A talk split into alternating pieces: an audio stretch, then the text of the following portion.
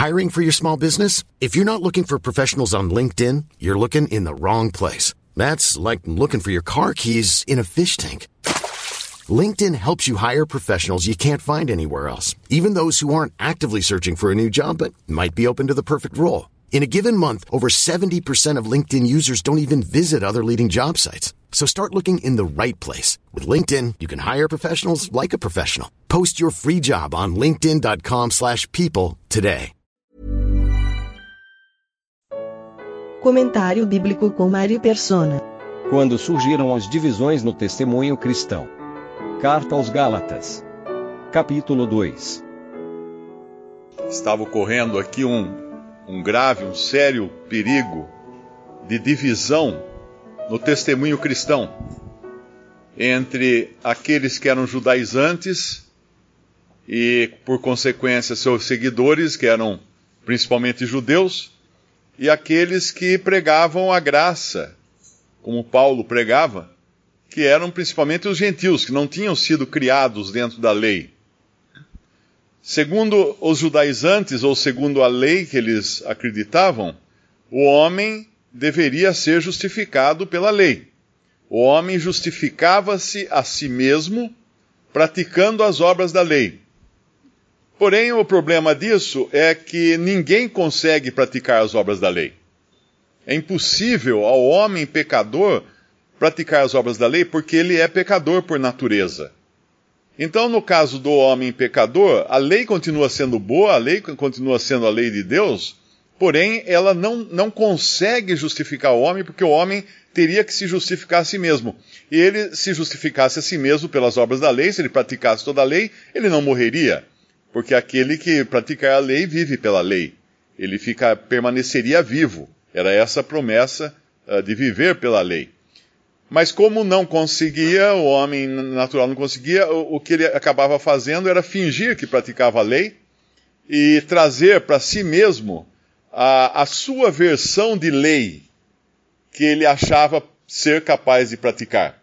E com isso se sentir justificado, aplacar sua consciência e querer que outros andassem também segundo a sua versão de lei que ele acreditava piamente poder justificá-lo. E não justificava, porque a lei, no fundo, apenas podia condenar o pecador. A lei é a placa de contramão e, e eu sou o caminhão na rua estreita. Quando eu vejo a placa de contramão, ela me diz: você está na contramão. Só como eu sou um caminhão muito grande, muito carregado de pecados, eu não consigo manobrar. Eu não, não consigo me colocar na mão. Porque então a lei, a placa de contramão, só pode falar assim: você tá, vai ser multado, você está condenado, porque você é um caminhão grandão e não consegue uh, manobrar aqui. Mas a justiça do homem, portanto, não, não pode justificá-lo. Agora, a justiça de Deus, que é pela fé em Cristo, é esse o caminho que Paulo tenta explicar aqui para os gentios e para os judeus também, para os judaizantes. Porque Deus justifica o ímpio. Deus não justifica o bom. Em Romanos 4 ele vai falar de, do Deus que justifica o ímpio. Lá em Tiago 2 nos fala de uma justificação horizontal, do homem falando para o outro homem assim: Tu tens fé, mostra-me a tua fé pelas minhas, tuas obras, ou mostra a minha fé com as minhas obras, ou alguma coisa assim. Eles estão dizendo de homem para homem. Mas quando o assunto entra no, na esfera de Deus, Deus justifica o ímpio, já que não tem nenhum ímpio que consegue se justificar diante de Deus. E a religião é a seleção de algumas regras e, e, e maneiras que dê ao homem uma boa consciência, ou uma consciência tranquila o suficiente para se achar justificado diante de Deus. E é claro que cada um vai escolher aquelas regras ou aquelas leis que mais lhe convenham. Por isso que há tantas religiões no mundo.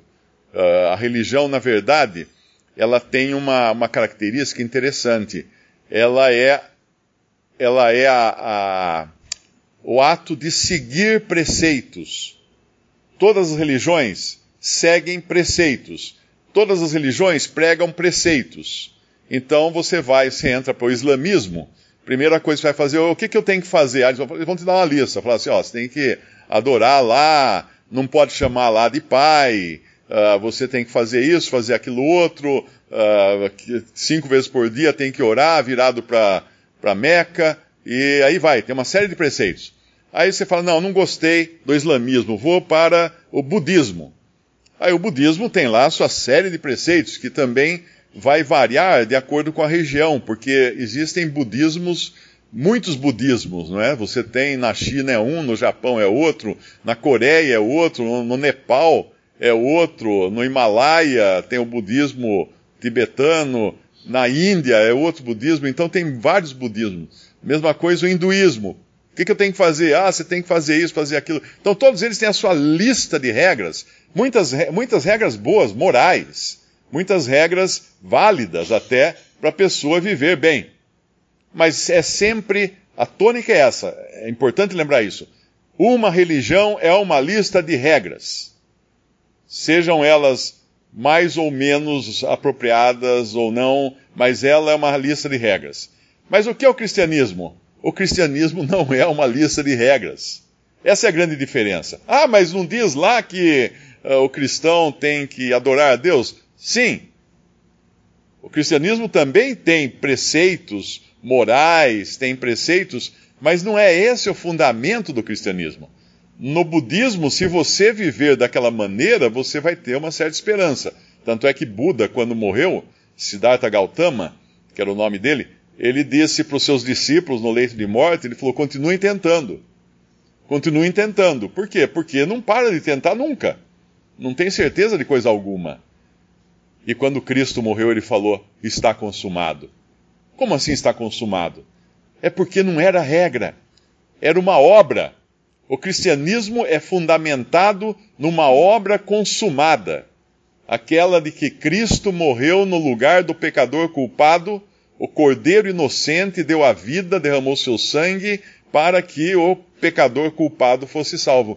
Então o cristianismo é baseado num fato, num acontecimento histórico, num momento da história em que o Filho de Deus se fez homem, foi até a cruz, tomou os nossos pecados ali, foi julgado ali, foi julgado ali por Deus como culpado pelos nossos pecados, embora ele não, não, tinha nenhum, não tivesse nenhum pecado, mas ali foi feito pecado por nós. O fogo do, do juízo de Deus caiu sobre ele, ele entregou a sua vida, morreu, ressuscitou ao terceiro dia. Esse fato, ou esse conjunto, né, que forma um fato chamado a obra de Cristo, esse fato é o, o, o, o âmago do cristianismo. Então, se numa religião você terá talvez uma esperança de aprimoramento e salvação se fizer A, B, C, D, F, G, H, que é a lista de regras. No cristianismo, crê no Senhor Jesus e será salvo. No cristianismo é a fé numa pessoa que salva. Não é o seguir os ensinamentos dessa pessoa. Ah, mas eu sou cristão porque eu sigo os ensinamentos de Cristo. Então você não é cristão você adotou um budismo cristianizado ou um islamismo cristianizado. É isso que a sua religião é essa. Se a sua religião cristã é seguir ensinamentos de Cristo, ou como espíritas falam, né, que leem o evangelho, leem só as palavras que Jesus falou, que essas são importantes, os ensinamentos de Jesus, amar um ao outro, etc, etc. Então isso não é cristianismo, isso é um, um espiritismo cristianizado cristianismo é fundamentado na fé num fato histórico que é a obra de Cristo, feita uma vez. Essa é a grande diferença de cristianismo e todas as religiões. E quando, quando os judaizantes agora queriam impor a religião judaica, que era uma religião de preceitos, que era a lei, impor sobre os salvos, agora os gentios que tinham sido salvos, eles estavam querendo voltar voltar atrás, voltar a fita numa coisa que Deus já tinha dado por terminado, que era o judaísmo. A lei não, Deus não tinha terminado a lei. A lei nunca terminará. Nenhum, nenhum pingo da lei vai deixar de valer para sempre. Mas ela só pode condenar. Essa é a questão. Ela não serve para salvar. É isso que as pessoas não entendiam. Ela não serve para salvar. Agora, por quê? Por que é que Pedro nós vemos no capítulo 9 de Atos Paulo se convertendo. E no capítulo 10, Pedro tem uma experiência muito tra tra traumática, dramática até, quando o Senhor aparece a ele, mostra a ele um lençol uh, aberto com vários animais impuros e fala: mata e come. Três vezes esse lençol desce do céu com esses animais impuros e Deus ordenando a Pedro, o Senhor ordenando a Pedro que ele matasse e comesse. Ele fala assim: nunca comi coisa impura, Senhor. E aí ele vai ter que aprender de uma maneira dramática, dramatizada, até teatral, não é? é uma maneira explícita, que não Deus não fazia distinção agora entre judeus e gentios, entre puros e impuros, segundo o judaísmo. O judaísmo, os, os judeus eram os puros, os gentios eram os impuros.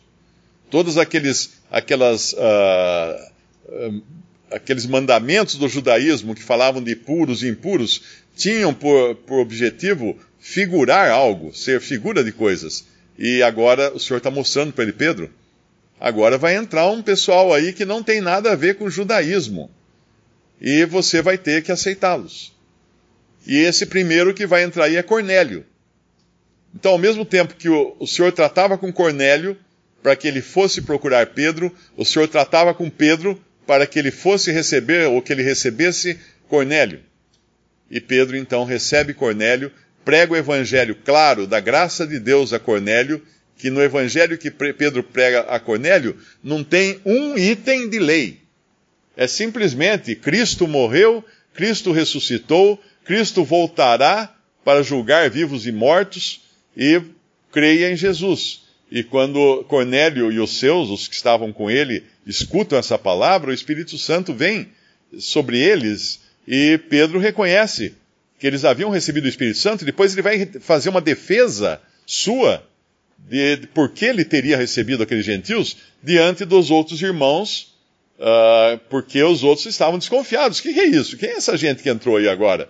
Pedro, vem cá, conta pra gente, explica isso aí direito. E Pedro defendeu, então, aquilo que estava acontecendo. Mas agora, Pedro, no capítulo 2 aqui de, de, Ato, de, de Gálatas, uh, Paulo vai ter que dizer que Pedro precisou chamar a atenção de Pedro, porque ele começou a agir para agradar os judaizantes.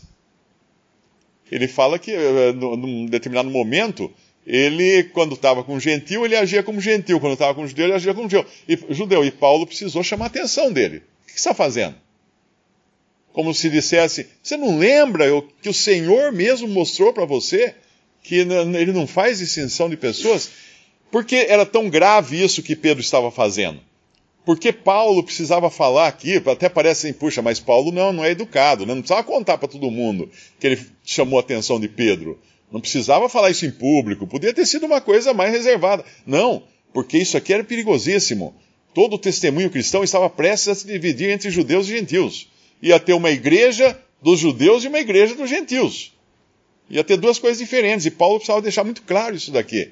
Precisava colocar todos, todos os pingos nos is para não acontecer essa divisão que já aparecia, parecia, uh, já aparecia, já se introduzia na cristandade logo no, no cristianismo, logo no começo da, da história do cristianismo.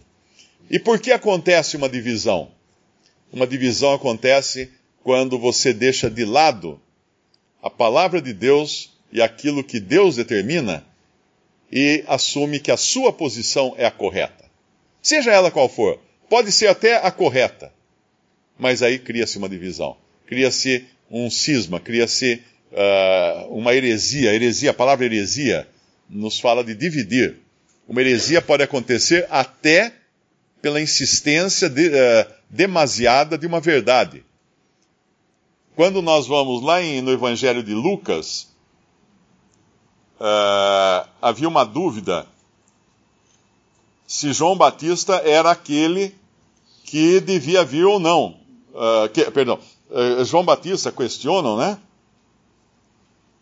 Eles questionam o Senhor a respeito de João Batista e depois eles falam no, no versículo, o Senhor fala no versículo 31, porque eles não tinham crido em João, que havia vindo anunciar que o Messias tinha chegado, o Senhor tem que repreendê-los agora, no versículo 31. E disse o Senhor, Lucas 7, 31. E disse o Senhor: A quem, pois, compararei os homens desta geração? E a quem são semelhantes? são semelhantes aos meninos que, assentados nas praças, clamam uns aos outros e dizem: Nós vos tocamos flauta e não dançastes, cantamos lamentações e não chorastes. Porque veio João Batista que não comia pão, nem bebia vinho, e dizeis: Tem demônio. Veio o filho do homem que come e bebe, e dizeis: Eis aí um homem comilão e bebedor de vinho, amigo, amigo dos publicanos e dos pecadores. Mas a sabedoria é justificada por todos os seus filhos. O que é que estava acontecendo aqui com esses judeus?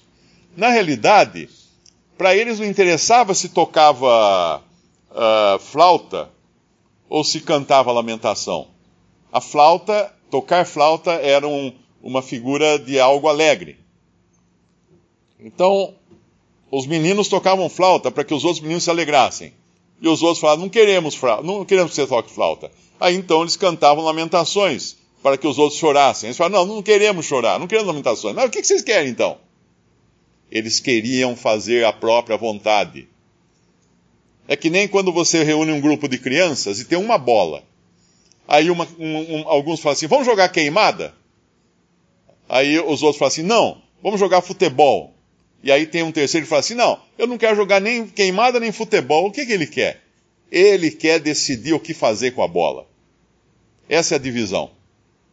Isso os judeus, eles não aceitavam, não adiantava argumentos. O Senhor tinha, tinha, tinha feito uh, uma porção de milagres, curando milhares de pessoas. Quando vinham milhares de pessoas, falavam que todos eram curados. Então tinha milagre é o que não faltava para ele provar quem ele era. Mas o que os judeus falavam? Não, mas não queremos esse. Não é assim que nós queremos. Nós queremos continuar do jeito que nós queremos, ou do, do nosso jeito de fazer a coisa. Nós queremos ser os donos da bola. Era basicamente isso. Então, quando nós encontramos essa celeuma agora, uh, no capítulo 2 uh, de Gálatas, o que está acontecendo ali é que Pedro tinha tomado o partido dos judaizantes, porque os judaizantes achavam que tinha sido do jeito deles. E Paulo está mostrando que não. De maneira alguma, porque homem nenhum podia ser justificado por suas obras. Porque isso dava ao homem crédito da sua justificação. E é por isso que Paulo iria insistir agora na justificação pela fé. E ele não permite, então ele, ele, ele ele fala fortemente aqui contra a questão de Tito, que tinha sido constrangido a circuncidar-se. Por quê? Ah, mas é só a circuncisão, o que, que é? Uma coisinha só? Não, porque aquilo abriu um precedente para que todos que quisessem ser salvos teriam que ser também circuncidados. E a circuncisão era um dos preceitos da lei.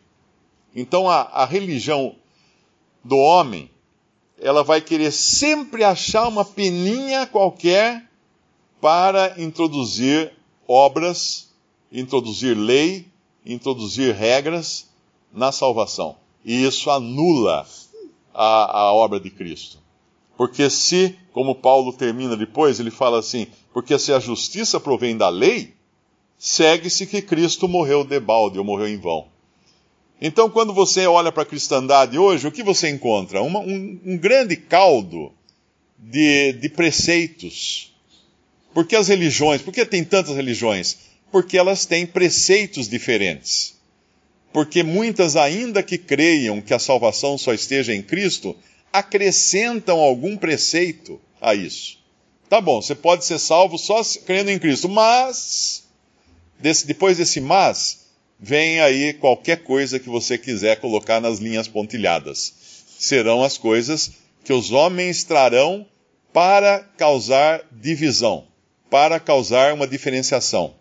E isso nós corremos também o risco de fazer isso. Se nós disséssemos, uh, hoje mesmo uma pessoa me escreveu, falou assim, por que, que você fala que, por que você fala da igreja católica, né?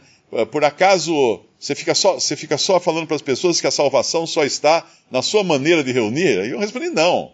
Eu nunca digo a alguém que para ser salvo precisa se reunir onde ou como eu me reúno. Jamais eu diria uma coisa dessas. Porém, aí eu mostrei uh, um trecho do, do, do, do, catecismo católico, que ela não conhecia, né? Uh, eu me lembro, depois da minha conversão, eu comprei o Catecismo Católico, eu li o Catecismo Católico inteirinho, é um livrão grande.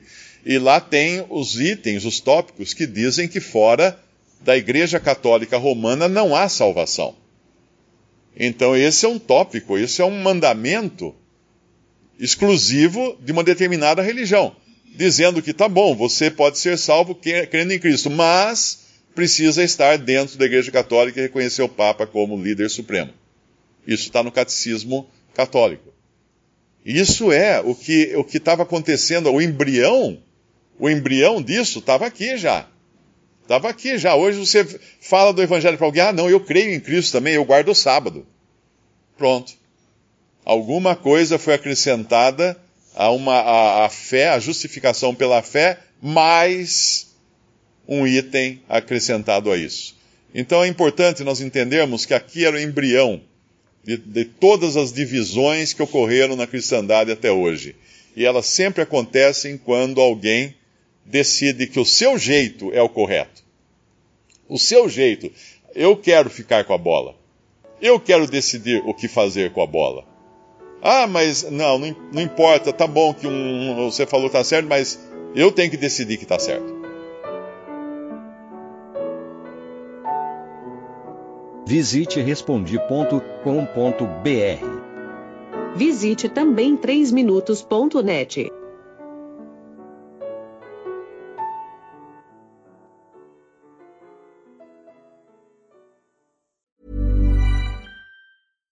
Deserves the best, and there's no better place to shop for Mother's Day than Whole Foods Market. They're your destination for unbeatable savings, from premium gifts to show-stopping flowers and irresistible desserts. Start by saving 33% with Prime on all body care and candles. Then get a 15-stem bunch of tulips for just $9.99 each with Prime. Round out Mom's menu with festive rosé, irresistible berry chantilly cake, and more special treats. Come celebrate Mother's Day at Whole Foods Market.